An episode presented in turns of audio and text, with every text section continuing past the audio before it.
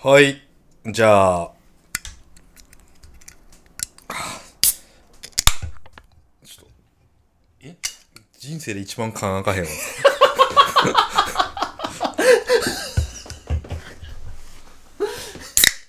開いた。はい頑張れ乾杯。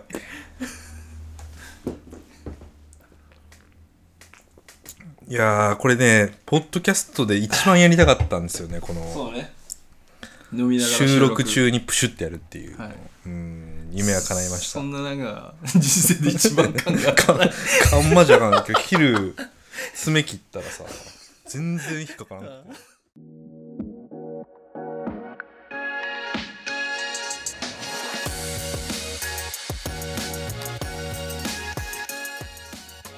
ニューヨークでデザイン思考を学ぶミヤマルラジオこの番組はニューヨークのデザインスクールに留学しゼロからデザイン思考を学んでいる私ミヤッチと東京で外資系企業に働く私マルさんがニューヨークでのトレンドやキャリアテック系のニュースなどについてデザイン思考の観点からゆるく語っていくラジオです。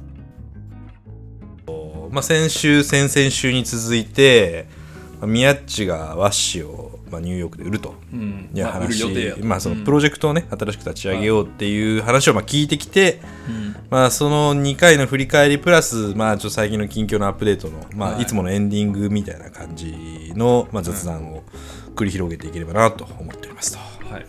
いうところですね。はい。まあ、ただね、なんかあのー、2回収録して結構時間がいい感じだったんで、先にちょっとね、一杯やりつつ、はい飯を食ったんですよね。はい。その時もだいぶ感想戦をしてしまったから、もう逆に何を話そうかっていうのが、確かに。かなり怪しくなってるっていうところは、まああるんですけれども、まあでもね、なんか、宮っちの話を聞いてて、やっぱこの結構自分でも抱えてるジレンマをやっぱり宮っちも抱えてるなっていう。はいはいはいはい。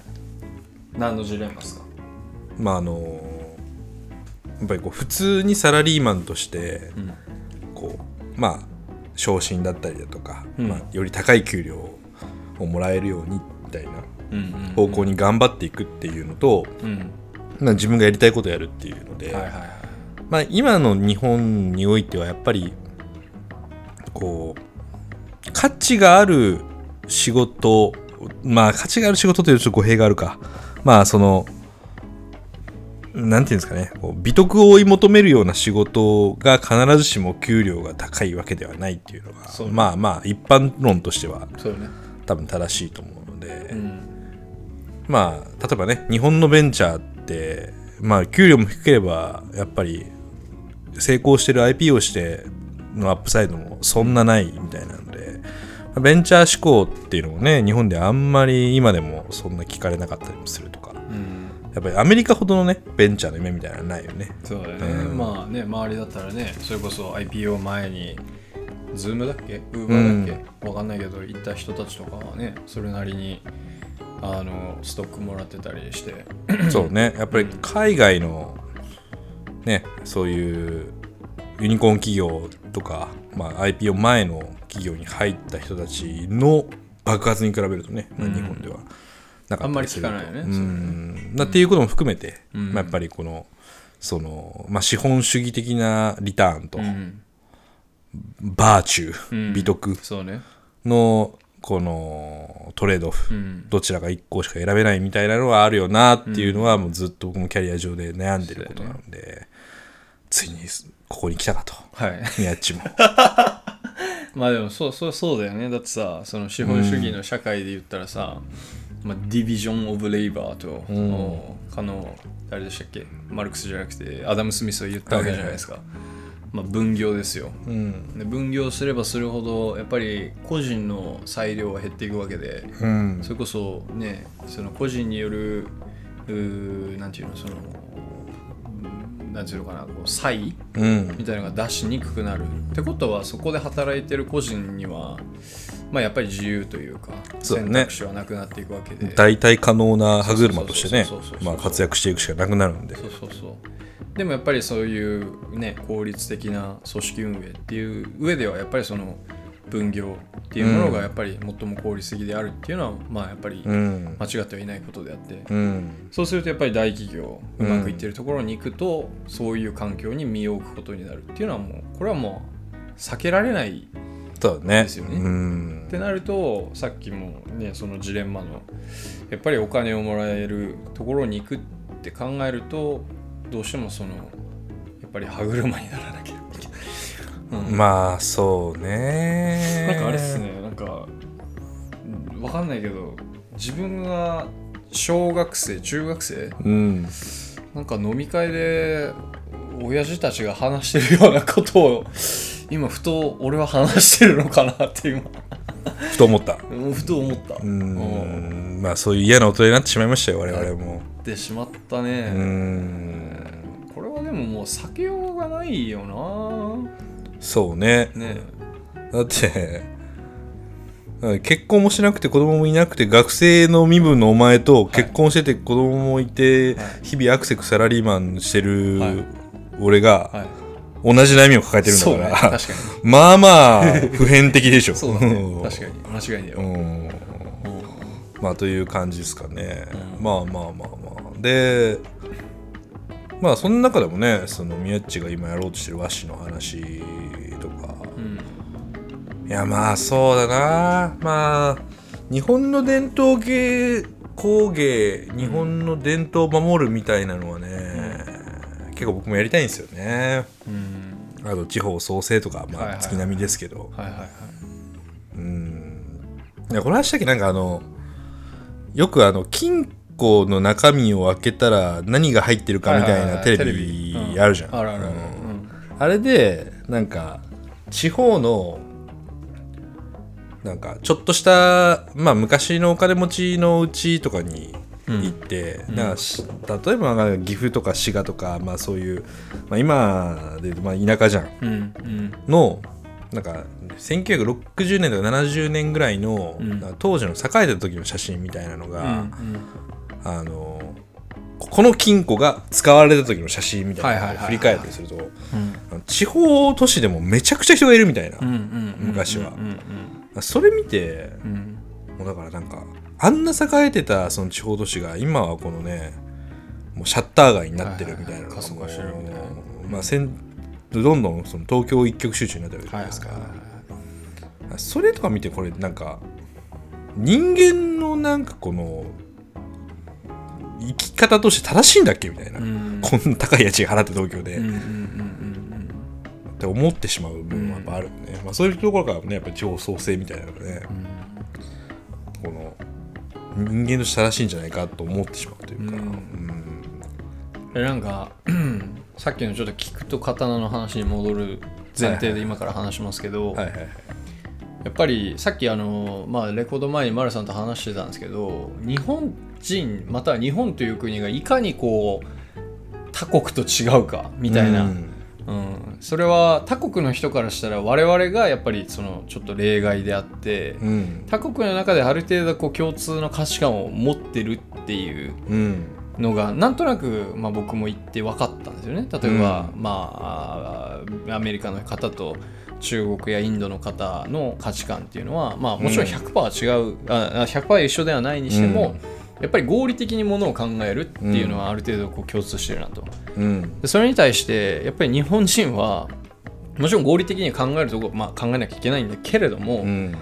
やっぱりどこかにこう美徳うんっていうそのこう合理ではない部分に価値を持ってしまう、ううんんところがやっぱりすごくあるなっていうそのおもんぱかるじゃないけどね。前の話も言ってたんだけど、なんかすごいこうビジョナリーでありこう美徳っていうものを重要視する国だなっていうふうに思っててそうなった時にそこが根幹にある我々がうん。まあ、その資本主義というかその他国の人たちが作った価値観に真っ向勝負しても勝てねえんじゃねえかなっていうかなぜなら根幹にあるのは違う価値観だからっていう。そうね、うん。ってなった時に多分日本日本再建はむしろ我々の美徳を改めてこう再認識してうん。むしろそここそが正義なのではっていうこうなんていうのかな、こううん。日本以外の国に対して改めてこう なんていうんですかね。こう価値観をぶつけていくっていうのも一つの手なんじゃないかなと、うん。まあ、一時期ねなんかあの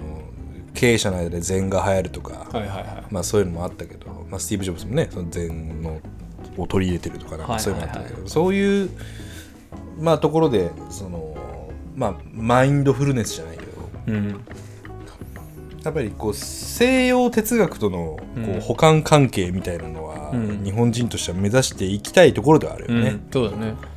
世界をより良い方向にアップデートしていくために、まあ、今ってやっぱりどうしてもグローバル経済の中では西洋哲学がうん。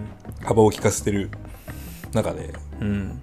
まあでもこれ結構面白いのがあれじゃないですか。この日本って今やっぱりその SNS がどうのこうのとかで、まあ、人が疲れてるとか、うん。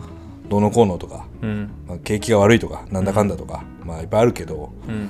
これが面白いのがそのなんか若者の傾向って、うん文化習慣経済状況が全然違う他国もまあまあ同じ状況に置かれていて、うん。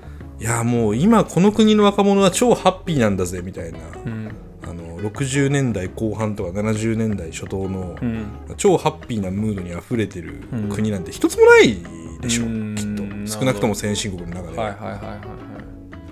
確かにね。なんか別にハッピーな話はあんまり聞いたことないね、うん。問題があるっていうのは分かるけど。そうどこの国もやっぱ移民問題でなんだとかで、うん。ブリグジットだってねそもそもイギリスもアメリカも同じようなうん。方向に政治的にも舵を切ってるわけで、うん。まあ数年前の話ですけど、まあそういうことも踏まえるとねなんかこう同じことがうん。文化が違う他国でも起こっており、うん。その解は資本主義的なものの中にはないはい。のではないはいかということがなんとなく見えてきており、うん。むしろ資本主義的なことを煮詰めすぎた結果がここにうん。あるのではないかという仮説すらあり、うん。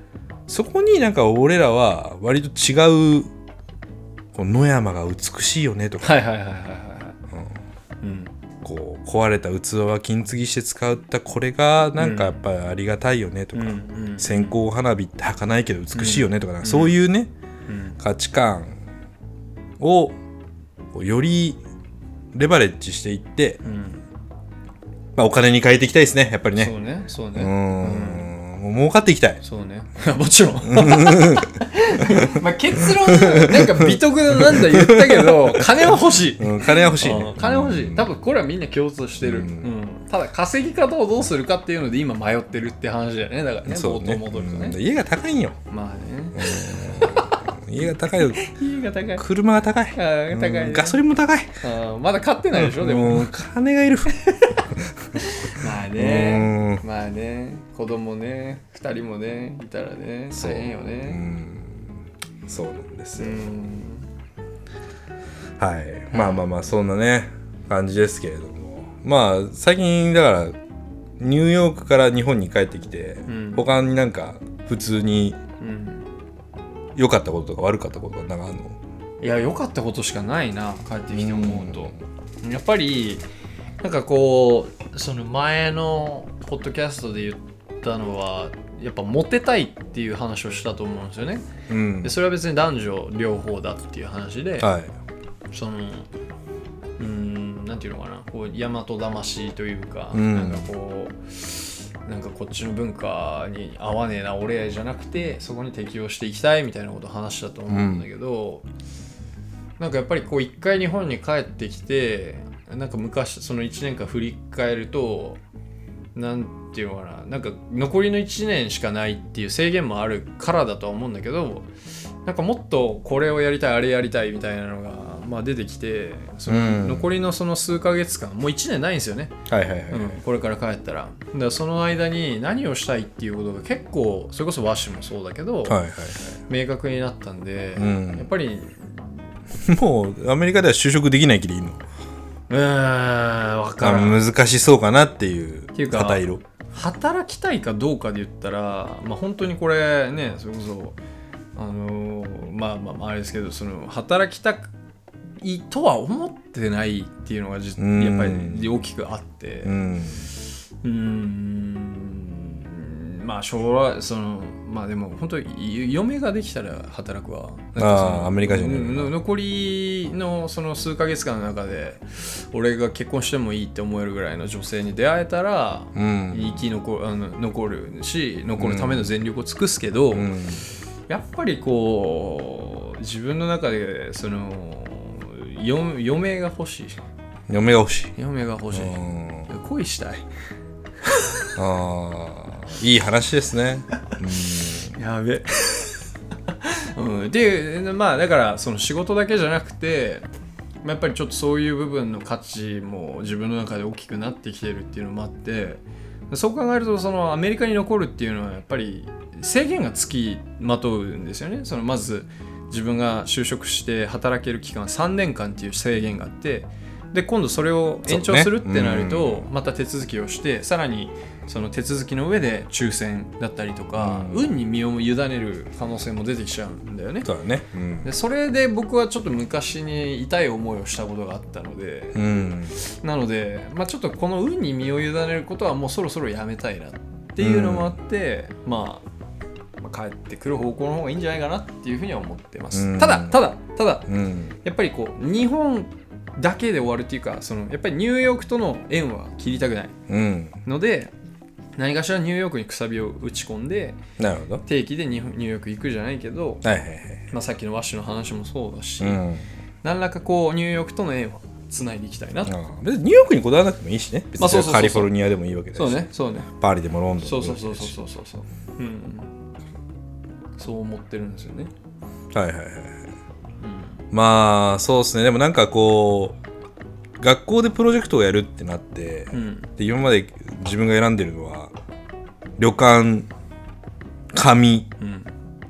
もう日本忘れられんか 君は、そううん。ねいやこれは本当にだからそのなんていうのかな。生き生きてるじゃないけどこうこうちょっとこうかぶれちゃう感じだと、もっとなんか、シリコンバレーのテック企業のうんだらかんだらとかそうだよね。そうだと思う。言ってまいがちやと思うよ、そうだよね。ねいやだから本来だったらそう多分自分もなりたかったんだし、うんそれこそヒューメイン？うん。あんなところで働けたら最高だよなって思ってたんだけど、うん。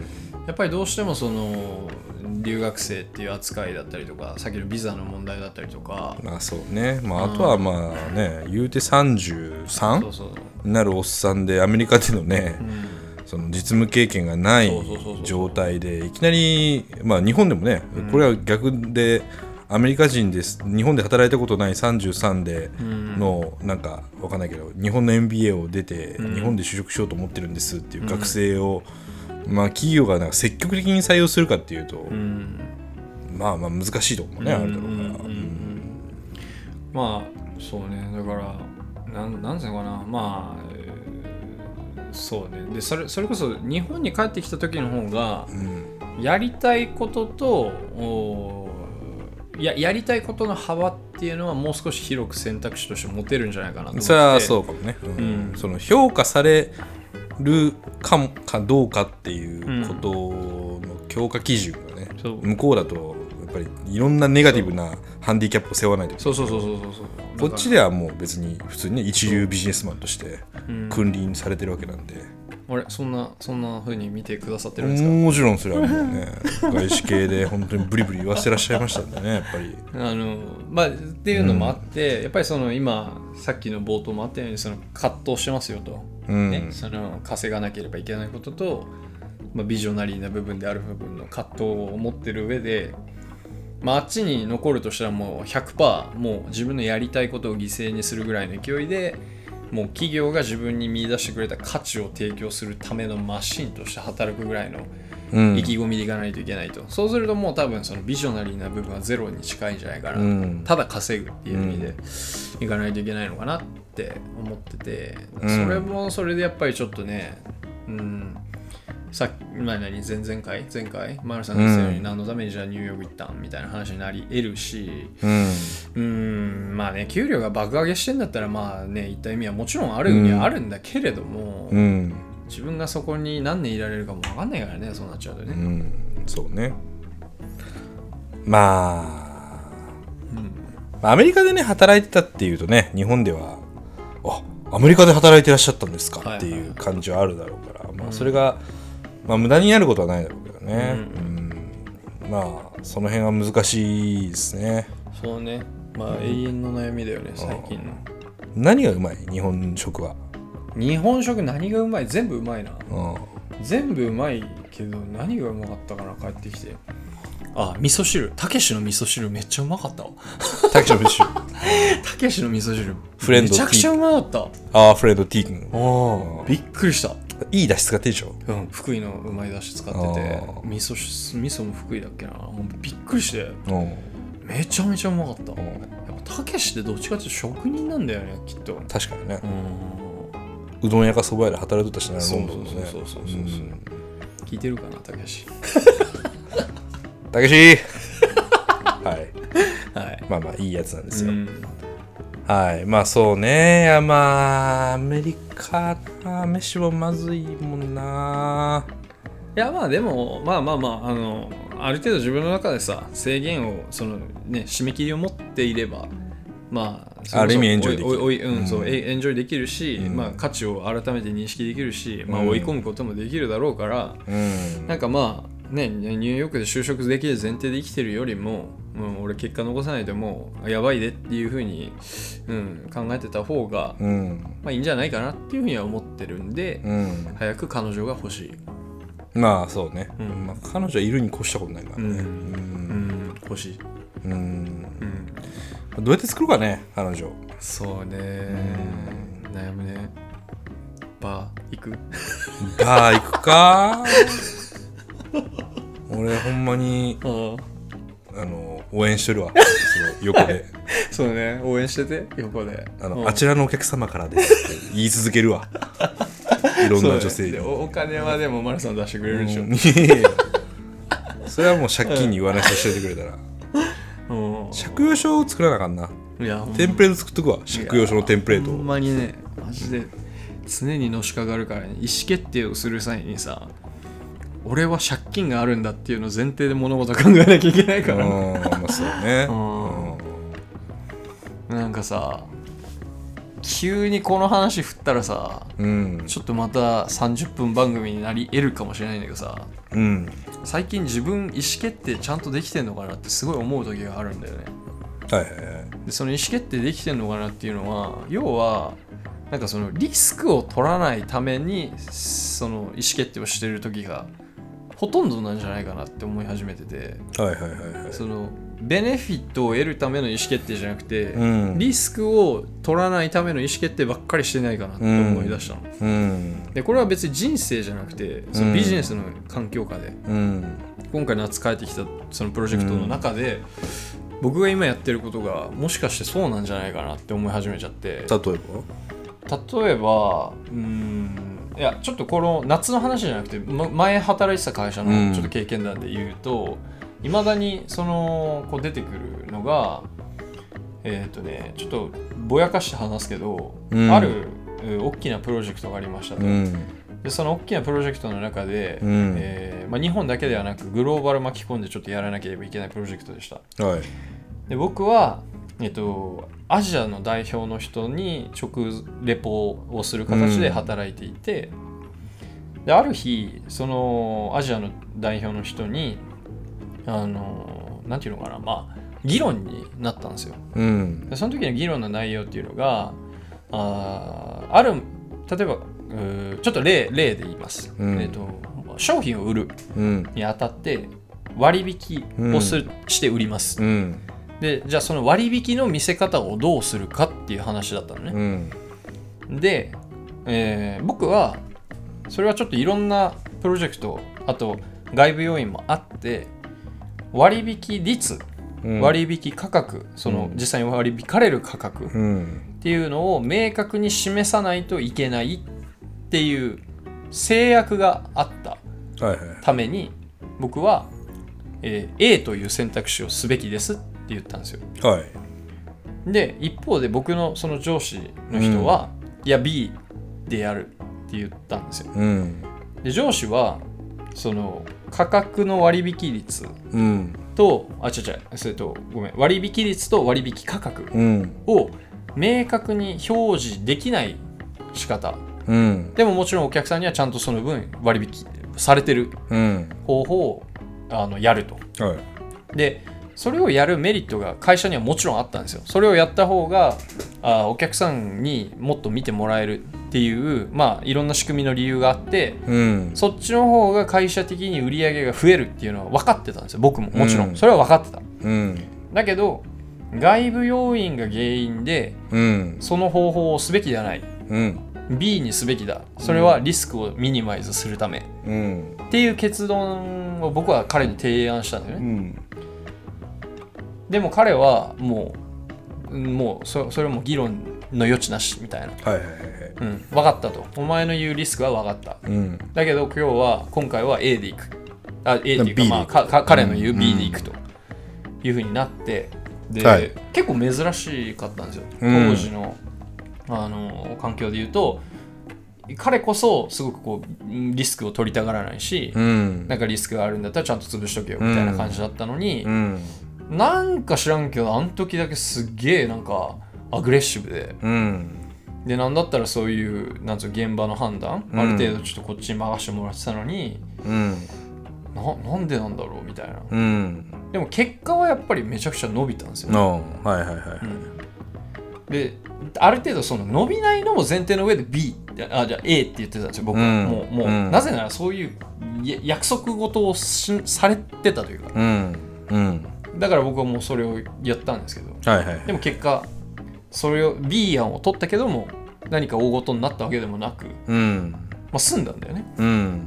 で、まあ、この経験から何が言いたいかっていうとリスクを取れる人間であれるかっていうのがすごい最近自分の中でこう葛藤があって。はいはい。でそのリスクっていうのはあのなんていうのただ単にアホみたいにそのたと例えばパチンコ行く、うん。競馬やるではなく、うん。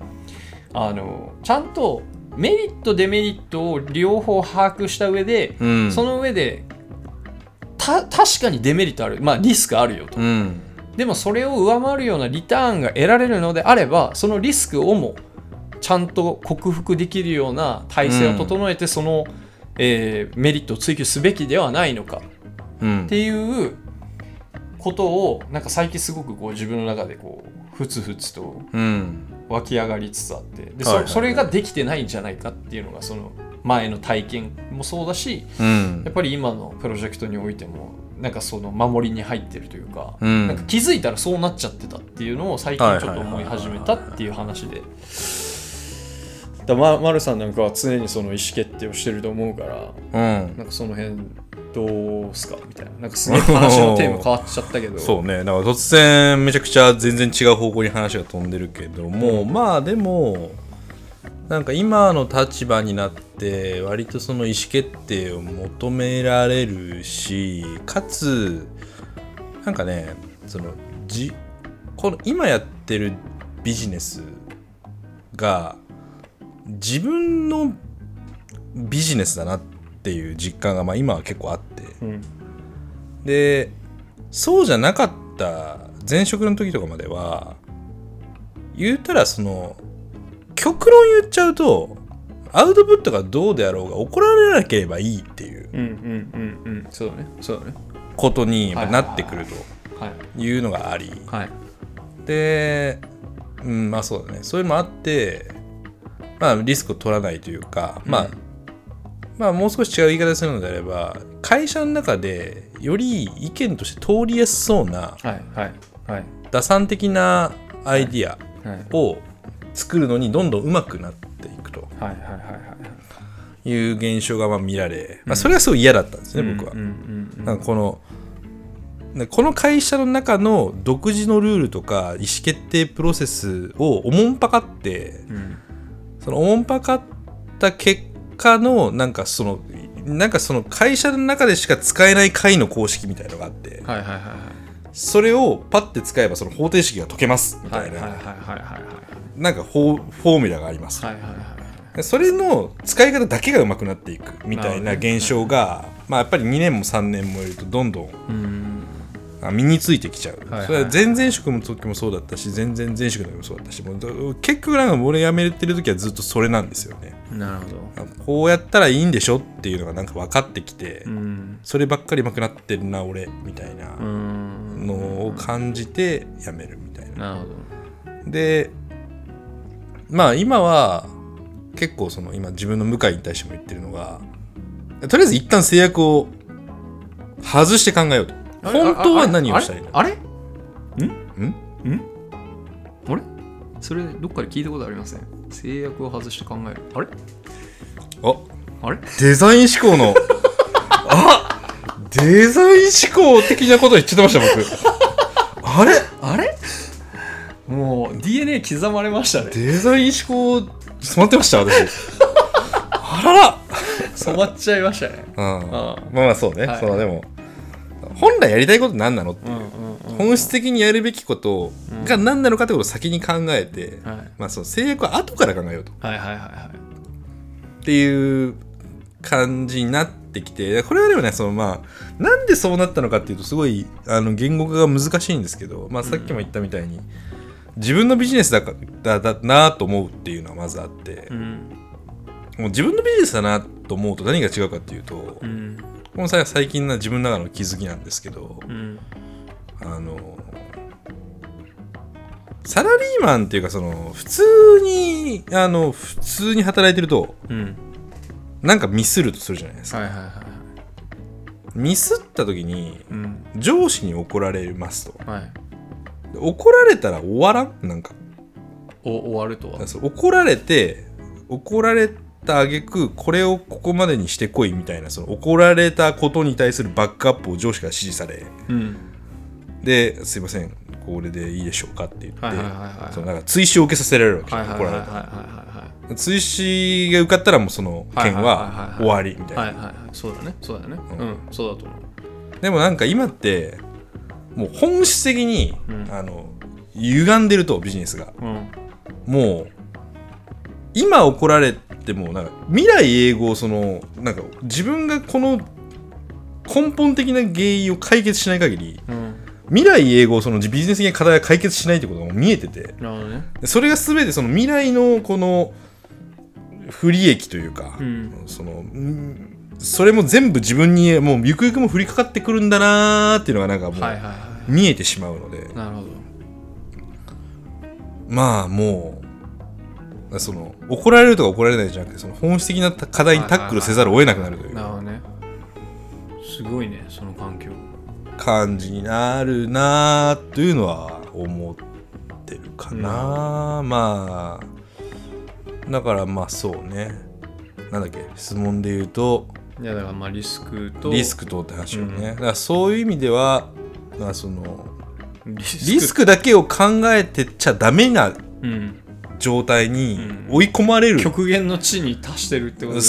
っていうだけという、ね。でリスク取らずに、判断ができるような環境にいないんだもんねもうね今ね。そうだね。だからその上司の人の立場でもリスクを取らずになんとなくなんかそのミディアムなうん。回を出してこれでその結局その人はおそらくその全体の利益を最大化するっていうミッションを課されててうん。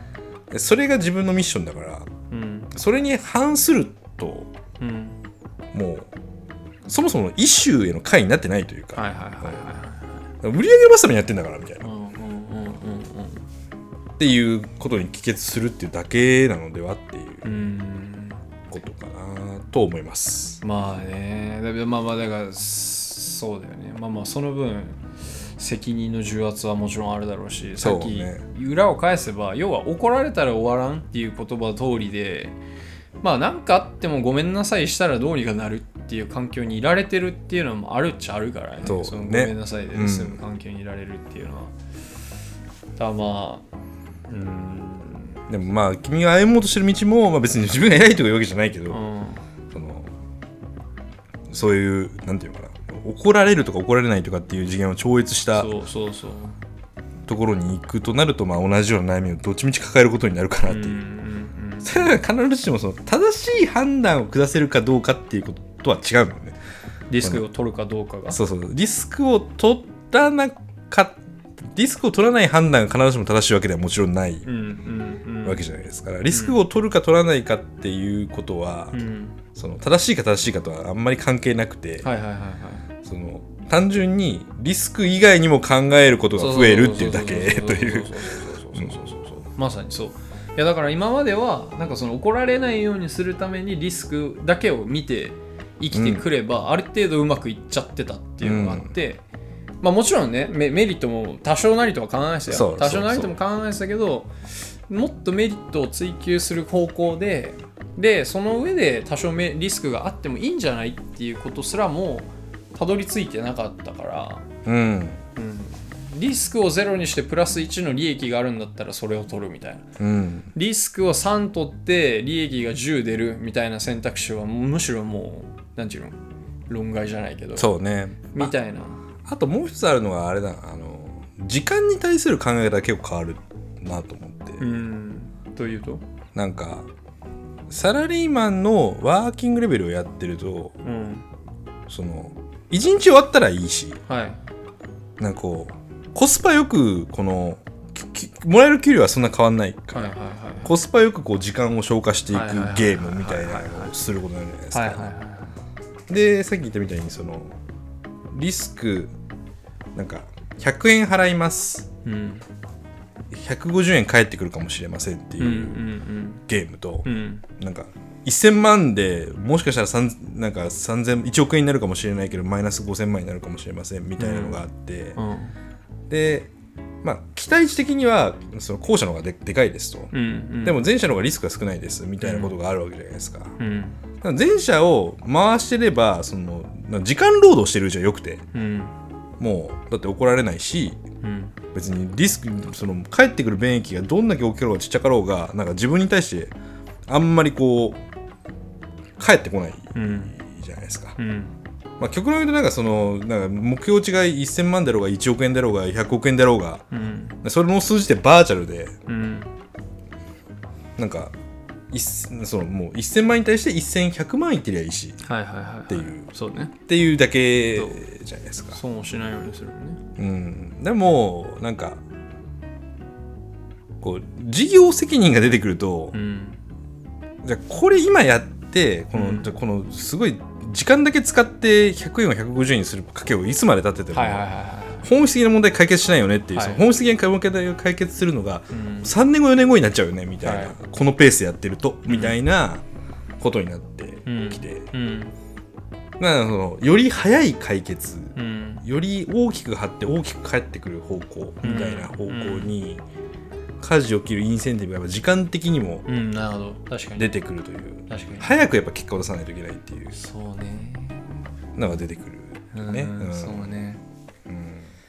そうね。いやなんかちょっと長くなっちゃいそうなのでえちょっと30秒にまとめられたらまとめますけどいやマジでそうだなって今思ったのがいやいやいやそ本当にその時間、時間の話にマジでそうだなと思って。でなんか俺が今やってるプロジェクトの中でうん。やっぱそのリスクとかなんかお客さんの満足度みたいなそのねそのデザイン思考じゃないけど、はい。ユーザーエクスペリエンスを最大化するみたいなことで悩んでる時間があってうん。で片や今働いてる一緒に働いてる方がまあ結構年齢のいってる方で、うんもう彼はもういいじゃんもうそれでみたいな、うん。ななんでそんな悩むの？みたいな。うん。俺としてはちょっと悩みたいですみたいな,、うんなんか自分がスッキリするまで悩みたいみたいなちょっとこう思っちゃってた時もあって。うんうんうん。でもかやっぱ彼の考え方の方がそれこそ今いる組織のサイズ感とかうん。で考えると正しいんだなってちょっと最近思い始めて。ああまあまあでもそそういうこともあるよねもちろん。そう。でもちろんその組織のサイズ感とかもあるし、うん。まあ、まあさっき言った本質的な課題に到達してるかとかっうん。ていろんなまあ判断軸はあるんだけども要は俺俺の観点からするとやっぱりそのリスクを潰すってことばっかりを最優先に考えすぎてる結果その組織に合った動き方もできてなかったかもしれないし、うんうん。その組織においての本質的な課題解決すらもできてないんじゃないかっていう、うん。なんかその自分の意思決定のクオリティうんの低さにちょっと、あうんあなるほどね。そうコンス常に低いってわけじゃないよ。ただうん。振り返った時に、あ低かったんだなっていはいはいはいはいはいうのを最近思うことが増えん増えたというかうん気づいたっていう。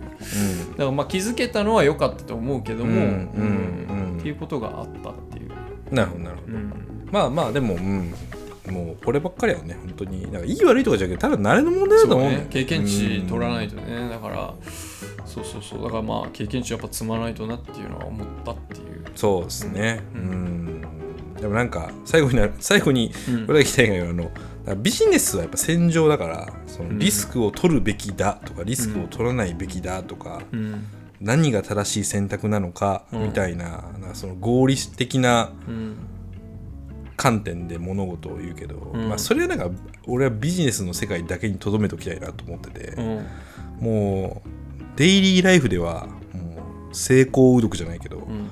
あ今日は太陽が綺麗だな本を読もうみたいな はいはい。うん。そうだね。逆逆か、うん。で太陽が出てるから今日は畑を耕そうみたいな。あああああああ雨だから本読もうかみたいな。そういうなんかこはいはいはいはい。なるほどね。うなんか自然に身を任してはーって、はいはいはいはい。はーって生きてたいなっていう。まあねそうだよね。ん動物だもんね。本質的うにはんそうそうそう。なんかその正しく生きないといけない合理的に生きないといけないみたいなのがそのビジネスの世界から結構プライベートなせ領域までこう侵食していってるそうだねそうだね。のではっていう現代人は間違いない間違いない。うんまあ、SNS でこう結構ねこのセルフブランディングみたいなのもうん。言われるわけじゃないですか。でなんかこうみんなどれだけ自分がキラキラしてまあねあんまりもう俺らの周りにはそんなないけど、うんまあ、それでもやっぱりなんかこうインフルエンサーじゃないけど。どこどこさんのところはなんか今週もどなんかすごい面白そうなとこ行ってんなみたいな、はいはいはいはいはいはいうん。キラキラみたいなねうん。SNS をね。はいはいはい。そういうのはなしにして、えなしにしてっていうかもうずっとやってないですよね我々うねん。それは。もう、はい。そうあ本読みたいなーぐらいのふわーっと子供かわいいなーみたいな、はいはいはい。そういうなんかふわっとした気持ちで生きていきたいなっていう。そうね。うん。確かに。いやいいと思う。すごくいいと思う。そうね。ビジネスはうん。頑張って。はい。プライベートはふわっといくと。ふわっといく。ん。いいと思いますはい。はい。まあそんな感じですかね。何のまとめだったか分かんないけど。まあまあまあまあすごくあの僕は同意共感しました。うん。ねはい。はい。はい。まあなんかちょっと取り留めもなくね40分間も喋っちゃいましたけど。はい。はいまあこんな感じでねあのー、1回目2回目というかあの今回のシリーズで言うと1回目2回目は真面目な話をしてまあその後にこう振り返りみたいなものをできれば振りなと返れたんですかね今。振り返れてない？え？わからんはい。まあ過去は見ないという、はい、まあ過去は見ない。まあまあ、つうん。もう我々缶がもう空いてるんでね、もう次開けなきゃいけないんで、はい。そうそうそう。じゃあ今回はこれで。はい、はい。ありがとうございました。はい、宮丸ラジオでは引き続きですね、ま、いつもと同じようにあの全く更新してないツイッターと全く更新してないインスタグラムを 更新しておりますので、更新してねえな。はい、はい、あのフォローしてもらっても何の意味もないんですけど、お便りください、お便り。はい、お便りを入れてあげると、はいありがたいです。はい、あの一まあ応一応言っておくと今回我々酔っ払いながら 収録してるっていうことではいはいまあそんな感じなのでね、はいあの引き続きあの聞き続けて聞き続けていただければなと思っております。はい、はい、それではまた次の回でお会いしましょう。またねラジオでした。またねまたね。もうちょっとね、酔っ払いは、もう後で縛いておきます。はい、またね。